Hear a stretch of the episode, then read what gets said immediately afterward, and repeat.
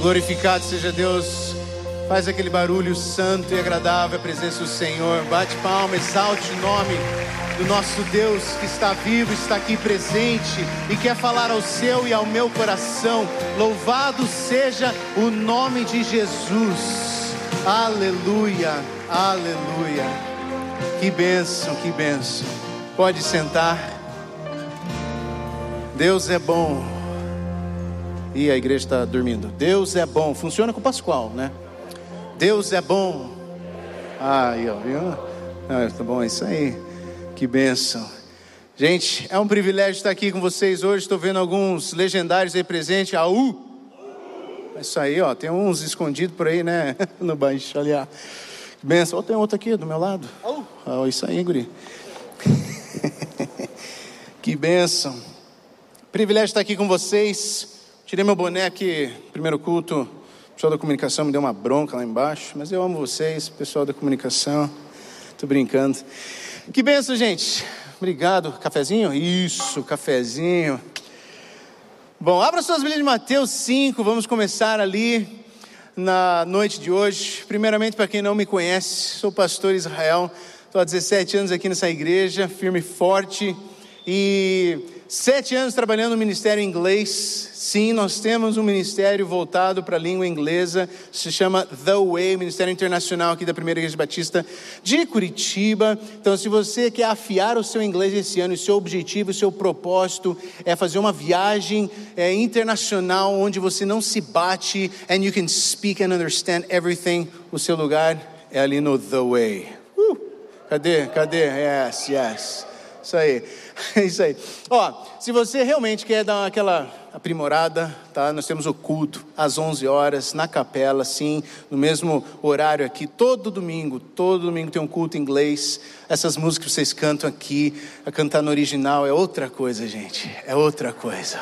Oh, glories be to God é outra coisa. E aí você vai melhorando, né? A gente tem um acampamento, se Deus quiser, esse ano, se né, nenhum vírus atrapalhar e a gente poder é, estar juntos, a gente vai fazer um acampamento também todo em inglês. É tudo que a gente faz. Temos células, reuniões e assim por diante. Ó, uma novidade esse ano Coffee Conversation, quer treinar, tomar um cafezinho e falar inglês, esse ano a gente vai fazer o Coffee Conversation. Chega de propaganda. Ah, outra coisa, já que eu estou de legendário né, e estou com o microfone na mão, vamos aproveitar. Os homens aqui presentes, né? Você está aqui, o Plínio já, tá, já fez a inscrição, já estou sabendo disso, parabéns, Plínio. Levou dois amigos, o cunhado, o irmão e um amigo, né? Três pessoas, olha só. Isso que é vontade, né? Ou não sei se é muito amigo nesse caso, mas tudo bem. Não, vai ser depois, eles vão entender. Eles vão te odiar no começo, mas depois eles vão te amar. É, legendário, gente. 72 horas, transformação pura. Né? Transformação pura, quatro dias, três noites maravilhosas na presença de Deus. A mulherada gosta de ir para Costão do Santinho, né? Cinco estrelas. Nosso esquema é o seguinte: milhões de estrelas, gente. Não tem, não tem coisa melhor. Milhões de estrelas, né?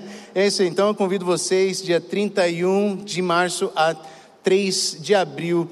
Está aí o nosso REC. Faz logo sua inscrição e não perca. Chega de propaganda, vamos ao que interessa. Abra sua Bíblia em Mateus 5. Nós vamos hoje uh, estudar um pouquinho das as bem-aventuranças.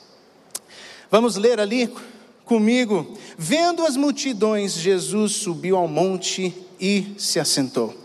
Seus discípulos aproximaram-se dele e ele começou a ensiná-los, dizendo: Bem-aventurados os pobres em espírito, pois eles deles é o reino dos céus. Bem-aventurados os que choram, pois serão consolados. Bem-aventurados os humildes, pois eles receberão a terra por herança. Bem-aventurados os que têm fome e sede de justiça, pois serão satisfeitos serão satisfeitos. Bem-aventurados os misericordiosos, pois obterão misericórdia. Bem-aventurados os puros de coração, pois verão a Deus. Bem-aventurados os pacificadores, pois serão chamados filhos de Deus. E bem-aventurados os perseguidos por causa da justiça, pois deles é o reino dos céus. Bem-aventurados serão vocês quando por minha causa os insultarem, os perseguirem e levantarem todo tipo de calúnia contra vocês. Alegrem-se e regozijem-se, porque grande é a sua recompensa nos céus, pois da mesma forma é, perseguiram os profetas que vieram antes de vocês. Vamos orar. Senhor Deus, a tua palavra é viva e eficaz. Abre o nosso coração para que ela possa criar raiz. Abre o nosso entendimento para que a gente possa entender aquilo que o Senhor quer de nós. Abra os nossos ouvidos, ó oh Pai, para que a tua voz, somente a sua voz, seja ouvida nessa noite, em nome de Jesus. Amém? Amém. Bom, gente, para você poder entender um pouquinho aqui é o Sermão da Montanha, famoso Sermão do Monte, né? Ah, já vou me desculpando já de antemão, como eu só prego inglês, gente, o meu português está péssimo. Bom, sempre teve, né? Mas é, desculpa aí, né? Sinto muito, mas às vezes eu vou falar umas coisas aqui e às vezes só vem em inglês, tá? Alguém traduz aí. Ah, então vamos lá. Sermão da Montanha é uma das maiores pregações de Jesus. Né? Jesus foi pregando e ele ele descreve como é o reino de Deus, a sua cultura, o seu caráter, o jeito que é o reino de Deus. Eu lendo, estudando esse sermão que eu comecei essa série de mensagens ali no culto inglês. Se você quiser ver como termina, porque eu acho que eu não vou terminá-la hoje, vem amanhã às 11 horas na capela, a gente vai terminar é, pelo menos aqui as Beatitudes, as bem-aventuranças. Mateus 5 até 7, esse sermão durou dias, hein? Sermão longo de Jesus. Hoje eu vou tentar não ser tão longo assim, mas ele foi até o capítulo 7, né? E o desafio ali é de viver tudo aquilo que ele fala e descreve ali, é desafiador para hoje. Eu fui muito desafiado ao estudar esses textos. E vamos ver um pano de fundo aqui antes de a gente entrar nas, nas bem-aventuranças. É, qual foi a mensagem que Mateus aqui estava passando? A, a principal, grande parte da mensagem de Mateus estava voltada para um público judeu, um público que entendia da lei, um público cujos corações ansiavam na espera pelo Messias, um público onde o rei ele achava que esse Messias ele ia ser libertador, derrubar a oposição ele faz várias referências ao Antigo Testamento, tentando mostrar, fazer a ligação entre o Messias que eles tanto ansiavam e Jesus, que era Deus encarnado, que era o Messias. E no Evangelho de Mateus, o reino dos céus é a mensagem principal, é o motivo da palavra ali. Mateus ele diz aos seus leitores que Jesus veio para estabelecer o seu reino, um reino diferente do que eles estavam acostumados, do que eles queriam e esperavam. No Sermão do Monte, Jesus ele mostrava a eles como eles precisavam entender a lei do ponto de vista de Deus. O Sermão da Montanha está repleto de frases como: Vocês ouviram dizer, mas eu digo o seguinte. Ele está dizendo o seguinte: as coisas vão mudar. O que você espera não é o que eu vim mostrar. Ele, você vai ouvir também ele dizer assim: ó, vocês creram e viveram assim, mas saibam que estou lhe dizendo como realmente deve ser feito, como vocês têm que fazer agora, é assim. E você vai ouvindo e lendo muito disso. Jesus veio trazer um outro tipo de reino. Este sermão ele termina no capítulo 7. Ele termina, Jesus está ali chamando a atenção no capítulo 7 a deles para o cerne das questões uh, sobre relacionamento e não regras. É um relacionamento. Esse, essa, esse reino está baseado no amor e perdão. Então, ele enfatiza os frutos. Pelos seus frutos vocês o conhecerá. E ele termina então com a parábola constru dos construtores sábios e tolos. O Sermão da Montanha é um chamado para o retorno às raízes. Um retorno às raízes. Afastando-se né, da adulteração da lei e retornando ao verdadeiro viver justo. E é isso que Mateus aqui vai tratar. A verdadeira justiça era diferente da justiça que os, os fariseus tinham. Era diferente. Na justiça deles estava muito pautada no que eles faziam. e não quem eles eram, não era de dentro para fora, mas sim somente o exterior. E aqui Jesus veio para inaugurar o seu reino e transformar de cabeça para cima a, a, que eles colocavam de cabeça para baixo. Toda a teologia, tudo aquilo que eles entendiam de ser justo e correto, Deus veio para virar do lado certo. Os judeus esqueceram sua alteridade e se associaram às nações, assumindo algumas culturas que não faziam parte da cultura deles. E também eles começaram a adorar alguns deuses por causa disso. E o Sermão da Montanha ele é um chamado ao retorno, é um chamado à base, ao beabá. O que vocês estão esquecendo está aqui. Então, para quem, quem é esse sermão? Ele senta numa montanha e faz um bate-papo ali com seus discípulos, os seguidores de Jesus. Tem algum seguidor de Jesus aqui? Esse sermão é para você hoje de manhã. Hoje de manhã não, eu estou acostumado a pregar de manhã. É, hoje à noite é para você esse sermão. Esse sermão é para aquele que segue Jesus, que quer agradar a Jesus. Não é um código de ética para toda a sociedade, mas sim para seguidores de Cristo. Então fique atento, pega sua Bíblia, anote Abra o seu caderno de anotação, se é que você tem, ou o seu bloco de notas do celular, e vamos anotando o que Deus está nos falando hoje. Porque eu preciso praticar esse sermão da montanha? Isso é óbvio, né? Não preciso nem falar, é a base da vida cristã. É a base, é a estrutura, é o que nos dá a fundamento. Tudo depende disso.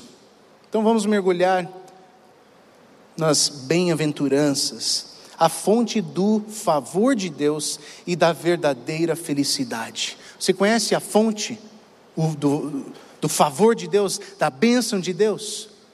Você está em busca, esse ano, da verdadeira felicidade? Quantos querem ser felizes? Quantos querem ser abençoados? Pergunta óbvia, claro, ninguém quer sair daqui amaldiçoado. Você veio aqui buscando uma benção. Você veio aqui sair daqui com uma palavra de encorajamento, e é isso que nós queremos hoje. E por isso que Jesus começa esse sermão dizendo assim: bem-aventurado. Aí chamou a atenção de todo mundo, porque todo mundo quer ser abençoado. Felizes são aqueles que. Aí cresceu o olho de todo mundo. Opa, isso eu quero ouvir. Isso é interessante para mim. E Jesus é muito esperto, porque Jesus, na verdade, é, ele está explicando a verdadeira felicidade. Jesus diz que não vem de todas as coisas que a sociedade sugere, que eles estavam vendo em outras culturas, outras religiões, e outros costumes. Jesus estava dizendo, não está baseado nisso. Hoje, se você trazer para os dias de hoje, eles não vêm da celebridade, não vêm de ser famoso, a alegria não está pautada em quantos likes, curtidas, seguidores você tem no seu Instagram, Facebook. Não está baseado nisso.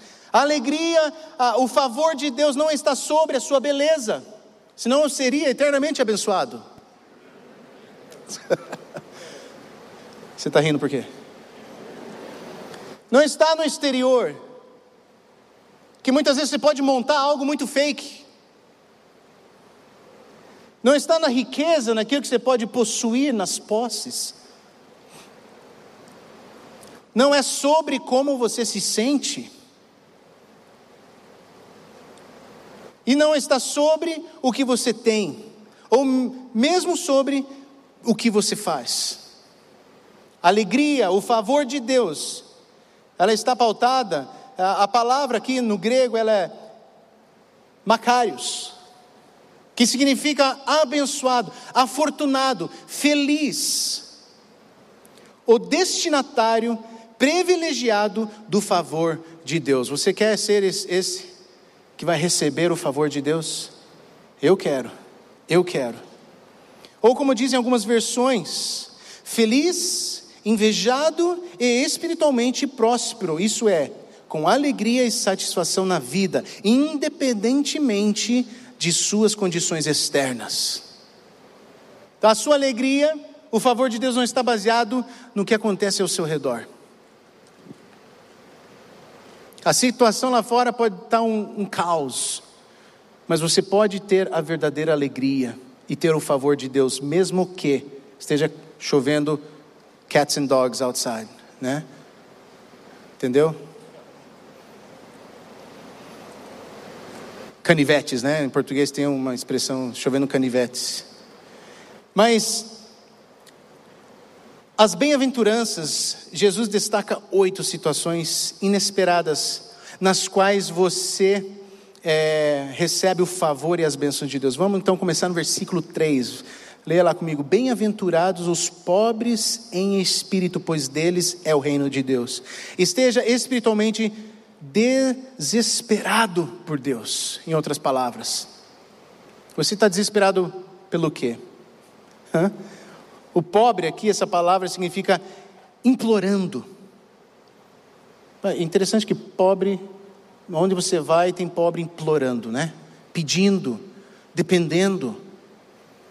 Mas aqui não é uma dependência somente física ou monetária ou é, de coisas. Aqui fala em espírito. Então a palavra aqui significa é, dependendo, né? dependendo de, de outro para apoio.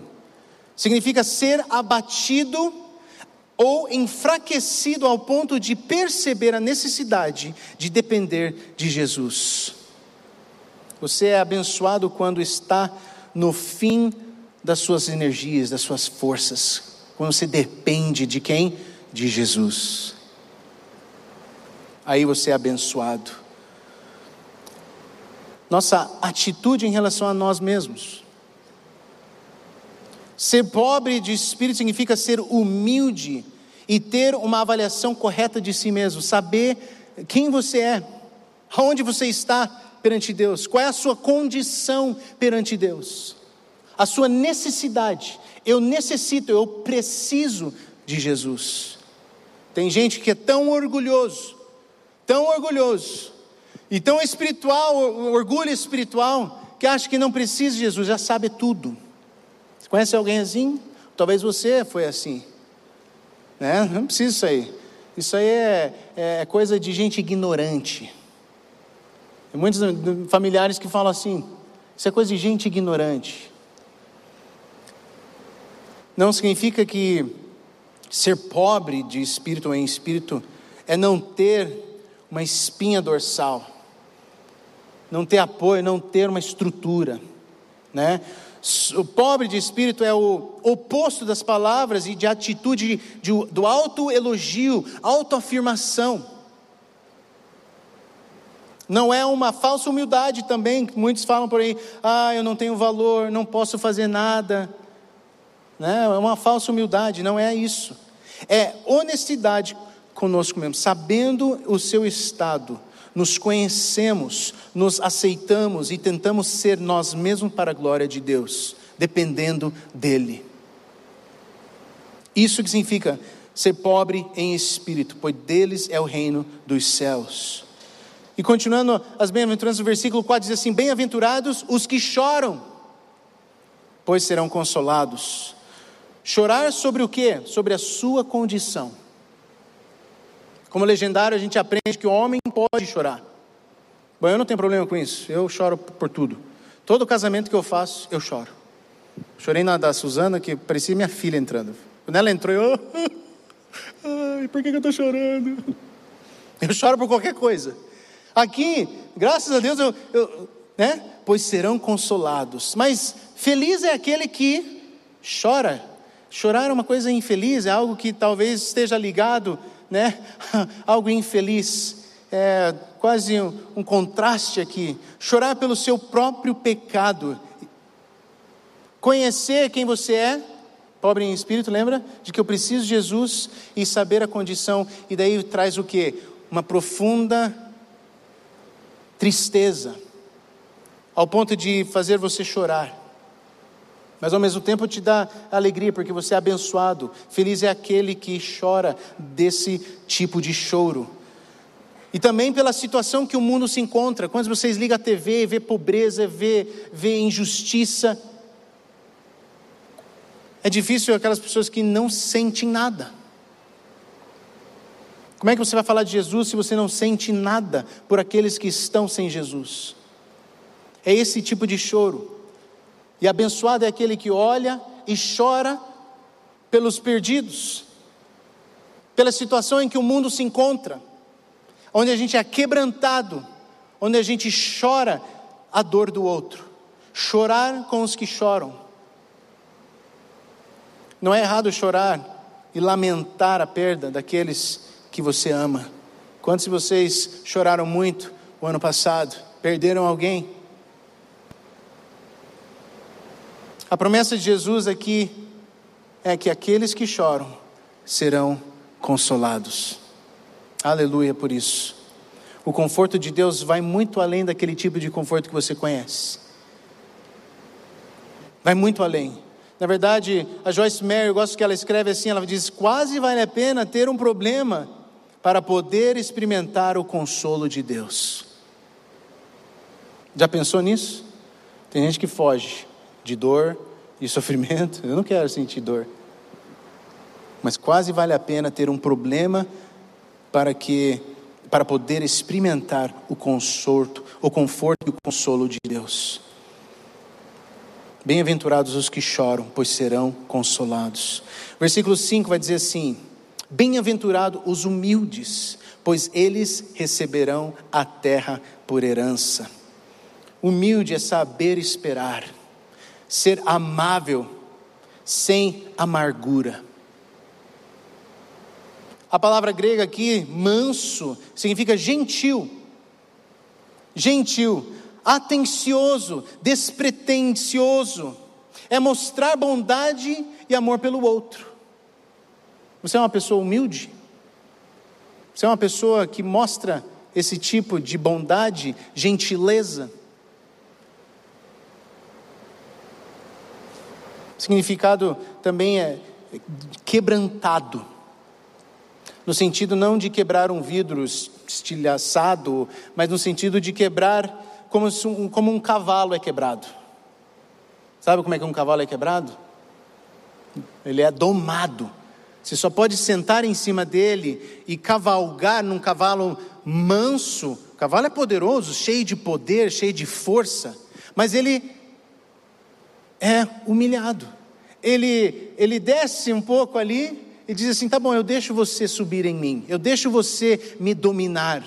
Esse é o estado das pessoas que são abençoadas, as pessoas gentis, humildes, dominadas por mais forte que você seja, você se deixa ser dominado pelo Santo Espírito de Deus. Por meio de Jesus, os mansos são abençoados, eles herdarão a terra, diz o versículo 5 na parte B. Mansidão também é ser amável sem amargura. Você, é considera uma pessoa amável? Portanto, são abençoados os que são capazes de suportar sem amargura e sempre de modo amigável as cargas pesadas que são é, colocadas, impostas a você. Que difícil essa frase, né? Sem amargura e de forma amigável as cargas pesadas. É difícil. Confesso que eu tenho muita dificuldade nesse ponto em ser um pouquinho gentil, principalmente no trânsito. Quem me conhece ali do The Way sabe que eu sempre falo, é meu é, calcanhar de Aquiles, é ali onde né, sempre pega. Ai, é só entrar no carro. E é todo dia, é todo santo dia. Eu tenho que vir e ir. E é ali que eu sou quebrado. É ali que eu preciso ser mais manso e humilde. Deixar o outro entrar sem dar o pisca. Ai, que dificuldade. Eu quero tanto a justiça.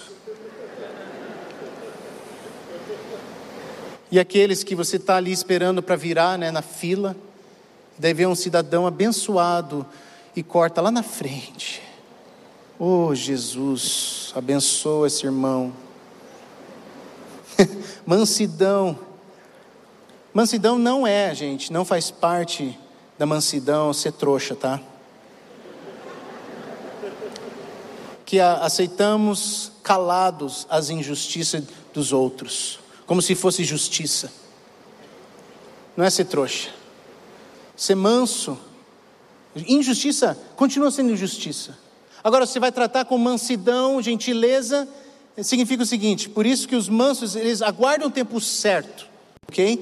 E pela oportunidade para esclarecer ao próximo, ao outro, com objetividade e amizade, ou seja, com verdade e lealdade, tá? Qual é a injustiça que eles estão cometendo? É assim que o manso responde à injustiça. E quando o outro não aceita o alerta que você está dando de princípio, o manso, sabe como é que ele age? Ele não se enche de ira e ódio. Mas ele aprende a esperar a oportunidade certa. Acho que nós precisamos mais de mansidão, né? Eu já estou com a mão levantada. mansidão. Bem-aventurados os humildes, os mansos, pois eles receberão a terra por herança. Vamos avançando. Versículo 6 vai dizer assim: Bem-aventurados os que têm fome e sede de justiça, pois serão satisfeitos. Tenha fome e sede de Deus. Tenha fome e sede de Deus. Quantos de vocês sentiram fome por algo específico logo após uma refeição? Hã? Ah, pastor, não é possível, eu já estou cheio. Não. Sempre tem um espaço para o sorvete. Né? Sempre tem espaço para sobremesa.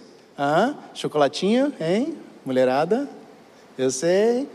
Eu, no meu caso, é café. Vou até ver aqui, ó. Eu pedi café, vamos ver. Hum, sem açúcar ainda. Ótimo, perfeito. Café, gente. Você está pronto, está cheio, mas sempre tem espaço para algo mais. Você sempre quer algo, mas você nunca está satisfeito né? Eu conheço alguém que toda refeição sempre tem algo a reclamar. Você conhece alguém assim?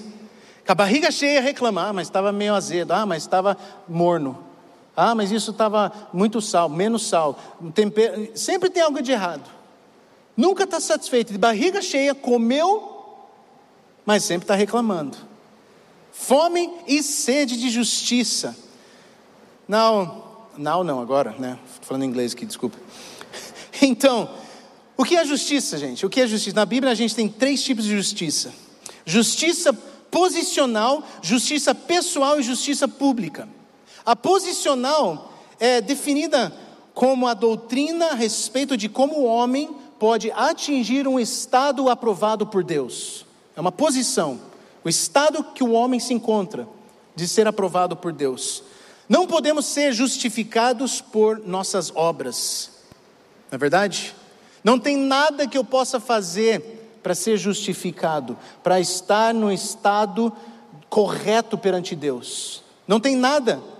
E é por isso que, crendo na obra consumada de Jesus na cruz e em sua ressurreição, Romanos 3, 23 vai dizer que todos o que?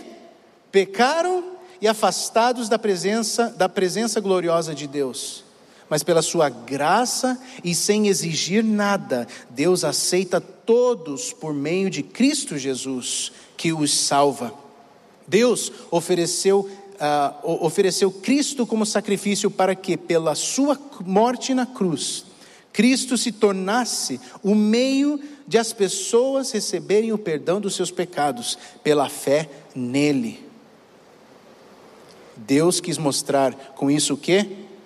Que Ele é justo. Essa justiça posicional. Há uma grande carência nossa de estar certo perante Deus. E por isso que a gente entra numa religião. Por isso que a gente, de alguma maneira, está buscando estar certo com o cara lá de cima. Então eu vou tentar fazer, eu vou tentar ser, eu vou entrar nesse esquema, porque eu tenho essa sede desse tipo de justiça. A próxima é a justiça pessoal. Isso se refere à integridade, se, se refere à, correção de pensamentos, sentimentos e atitudes. Como a gente se comporta. Agora, a justiça posicional com Deus, sem esse tipo de justiça, justiça pessoal, não é uma vida abençoada. Você não vai ser feliz. Não tem como você estar correto perante Deus, justo, justificado e não ter mudança na sua atitude, pensamento, no seu caráter. não bate. Porque quem aceita Jesus tem que ser transformado. Essa é a justiça pessoal. A justiça pública é, é, a justiça ou a virtude que dá a cada um o que lhe é devido. Isso é a justiça na terra, nos sistemas políticos, econômicos, política pública, na administração essas coisas assim. Não, olha, estou falando now de novo, cara, que engraçado isso, né? Tão automático. Now, what's next? Ok. Qual deve ser a nossa resposta em relação à justiça? Está no texto, quem sabe? Qual que deve ser a sua resposta a esse tipo de justiça? Quem sabe? Fome e sede. Essa é a sua resposta a essa justiça. Ter fome e sede significa o quê? Desejar ardentemente, querer muito.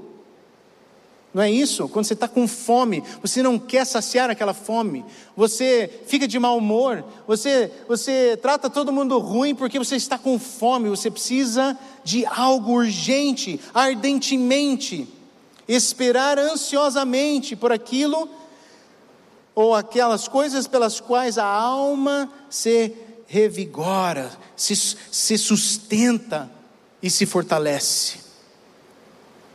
Essa é a resposta que temos em Hebreus 12, 14, vai dizer assim: procurem ter paz com todos e se esforcem para viver uma vida completamente dedicada ao Senhor, pois sem isso ninguém o verá. Do que que você tem fome e sede? Você veio hoje aqui porque você está querendo algo. Você veio em busca de algo. Você está com fome e sede do quê? Validação? Ou seja, reconhecimento? Aqui eu, eu, eu confesso que eu, eu caio aqui. Ser reconhecido. Sabe aquele tapinha no ombro assim, oh cara, muito bom, legal. Acho que todo homem tem um pouquinho ali, né? De ser elogiado de gostar daquilo, nossa, foi muito legal o que você fez, o que você falou, nossa, aquele projeto, aqueles, muito bom, eu vou te recompensar. E a gente tem fome disso. A gente deseja ardentemente um tapinha nas costas, dizendo parabéns, cara, muito bom que você fez. Ou um simples elogio, você está bonito hoje. Nossa, você cortou o cabelo, né? A mulherada ama isso. Tem fome e sede de ser elogiada, de ser elevada, não é verdade? Do que que você tem fome e sede? Segurança? Muitos casamentos dão errado porque ah, sempre tem um dependendo na segurança. Eu quero me sentir seguro. E quando não há segurança, tudo falls apart, cai aos pedaços. Ou seja conforto, do que você tem fome e sede. Não diga que você não tem, porque as pessoas que não têm fome e sede são aquelas que estão mortas, aquelas que estão sete palmos abaixo da terra. Elas não têm como saciar nada, elas não estão desejando nada, elas não precisam de nutrição, elas não precisam ser alimentadas, mas eu e você nós precisamos. Nós temos algo que arde no nosso coração. Qual é a a, a recompensa por ter fome e sede de justiça. Também está no texto, que é o que? Ficaremos satisfeitos. A nossa satisfação, ela só é completa, eu só tenho aquele alívio de estar cheio quando eu estou cheio de Deus. Quando eu busco em Deus, eu estou satisfeito. E se você hoje ainda tem fome e sede de alguma coisa, é porque você está procurando no lugar errado, se saciando no lugar errado, visto que a justiça não é do homem, mas de Deus. Não podemos nos satisfazer, não podemos satisfazer a si mesmo. Deus promete nos satisfazer. Então, como Ele nos satisfaz? Três situações de como Ele nos satisfaz, eu vou encerrando por aqui. Quando colocamos a nossa confiança em Jesus, Lembra daquele desejo de estar certo perante Deus? O nosso desejo de estar bem com Deus é satisfeito quando confiamos em Cristo Jesus. Não por causa das nossas ações boas e justas que achamos que fazemos, porque não é pelas ações, mas sim pela fé. E também em Salmo 23, é, 3 vai dizer que o Senhor renova as minhas forças e me guia por caminhos certos, como Ele mesmo prometeu.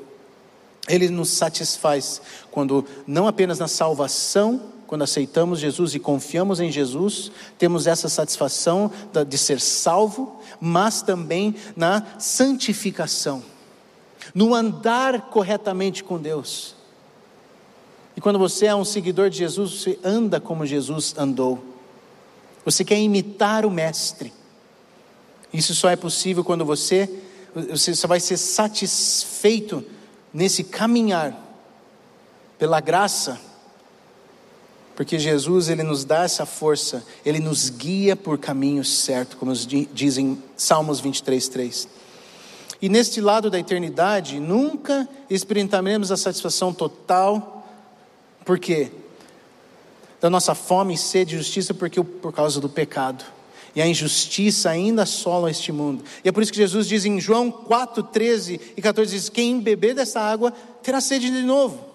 Mas a pessoa que beber da água que eu lhe der nunca mais terá sede, porque a água que eu lhe der se tornará nela uma fonte de água que dará vida eterna. Queria que você refletisse, e eu vou parando por aqui, ainda tem as bem-aventuranças, mas se você quiser, amanhã às 11 horas eu termino esse sermão em inglês para você dar aquela treinada. Mas eu queria desafiar você hoje à noite com essa palavra. Você que está em busca da felicidade, em ser no, no favor de Deus, em ser reconhecido, em ser satisfeito. Não tem outro lugar a não ser aos pés da cruz.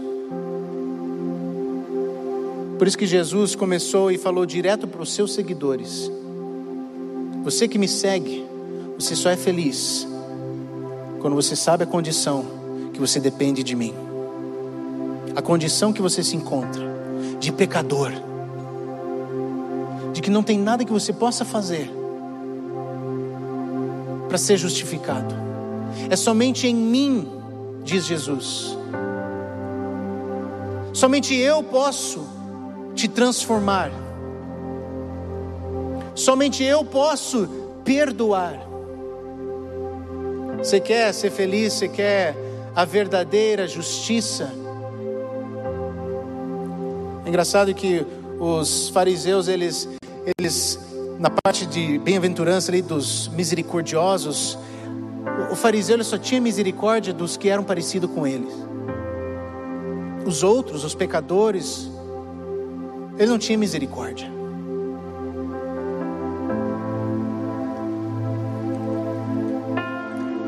Agora essa esse favor de Deus, essa verdadeira felicidade, você só vai sentir não quando as circunstâncias forem ao seu favor porque se você estudar mais ali, ele fala: bem-aventurados os que são perseguidos, os que falarão mal de vocês por minha causa. Agora a gente só vai ser capaz de enfrentar as perseguições, os dias ruins, quando a gente está aos pés da cruz. Eu queria te convidar hoje, nessa noite, a se colocar nessa posição. Talvez você está buscando e tentando se saciar, se satisfazer em coisas deste mundo. Mas a palavra de Deus fala para você o que? Olhar para as coisas que vêm do alto. Colocar o seu foco nas coisas que são do alto e não nas coisas que vêm dessa terra. Muitos acham que a alegria está numa uma conta cheia de dinheiro. Muitos acham que a felicidade está num relacionamento e passam a vida inteira buscando isso. E só se frustram, uma frustração atrás da outra. porque está dependendo naquilo que eu posso fazer por mim mesmo. Puxa vida, esse relacionamento não deu certo, por quê? Porque eu acho que eu fui muito egoísta, então eu vou tentar mudar isso. E a gente tenta ser bonitinho, certinho, e assim por diante a gente não consegue. A gente precisa, a gente depende, a gente necessita ardentemente de Jesus Cristo. Eu queria que você fechasse o seu olho e baixasse sua cabeça. Eu queria que você refletisse. Você tem sede do quê? Você está buscando essa felicidade, o favor de Deus sobre a sua vida este ano? No que que você tem focado? Quais são os seus planos?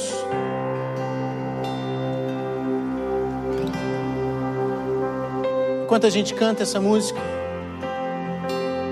Gostaria que você refletisse. Você tem fome de quê? Sede de quê? Enquanto você vai refletindo, queria que você, ao tomar uma posição, você está sentado, uma posição de conforto. Nós precisamos hoje tomar uma atitude, uma ação, dizer assim: eu quero. Eu quero sentir essa bênção, eu quero ter essa felicidade verdadeira. Eu preciso. Enquanto a gente vai cantando, você vai colocando de pé no seu lugar, com uma atitude de ação a essa resposta que Deus está pedindo de você hoje.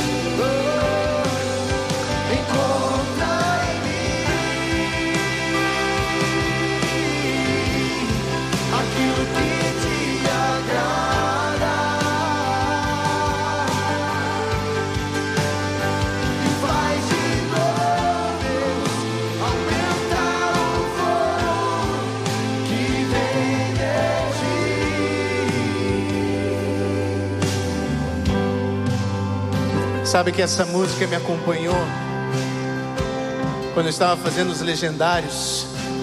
Eu lembrei dessa música. E eu, como filho de pastor, fazia tudo certinho, pelo menos eu achava. Achava que eu era correto o suficiente. Afinal de contas, eu sou filho do, do cara que fala com Deus, né? Ô pai, faz a minha aí. Fala com Deus sobre o meu respeito. Eu achava que já estava ganho. Nunca fumei, nunca bebi, casei virgem, sou perfeito. Até que Deus me mostrou quem eu realmente era: um religioso,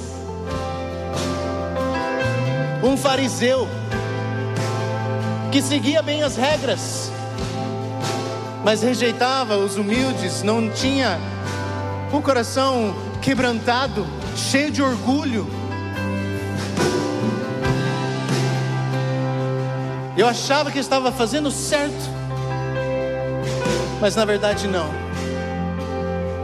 E quando eu encontrei Jesus, Ele me mostrou que só Ele é o certo, que nele eu sou justificado, não por mim, mas Ele.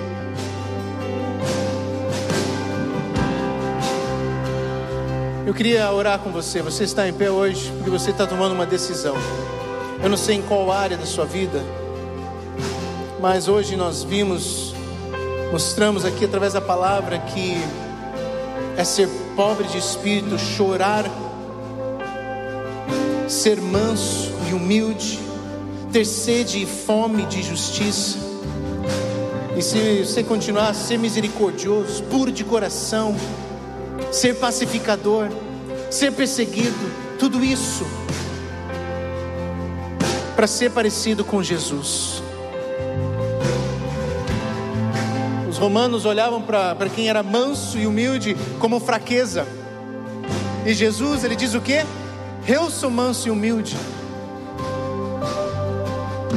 E talvez eu creio que o Espírito Santo está quebrando muito corações orgulhosos nessa noite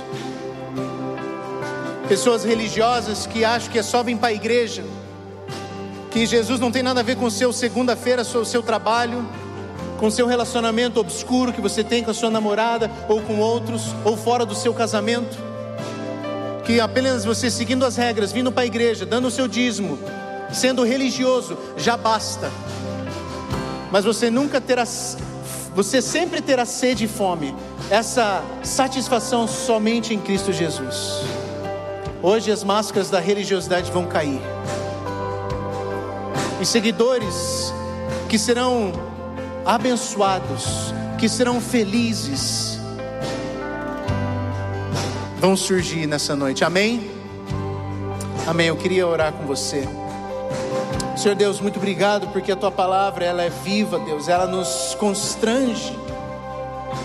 E obrigado, Deus, porque a, a, a felicidade ela existe. A vida justa, ela existe. Mas não está em nós, eu não posso fazer nada, eu não posso me satisfazer. Mas o Senhor pode. Meu coração, ele automaticamente é orgulhoso. Eu penso em mim, a maioria das vezes.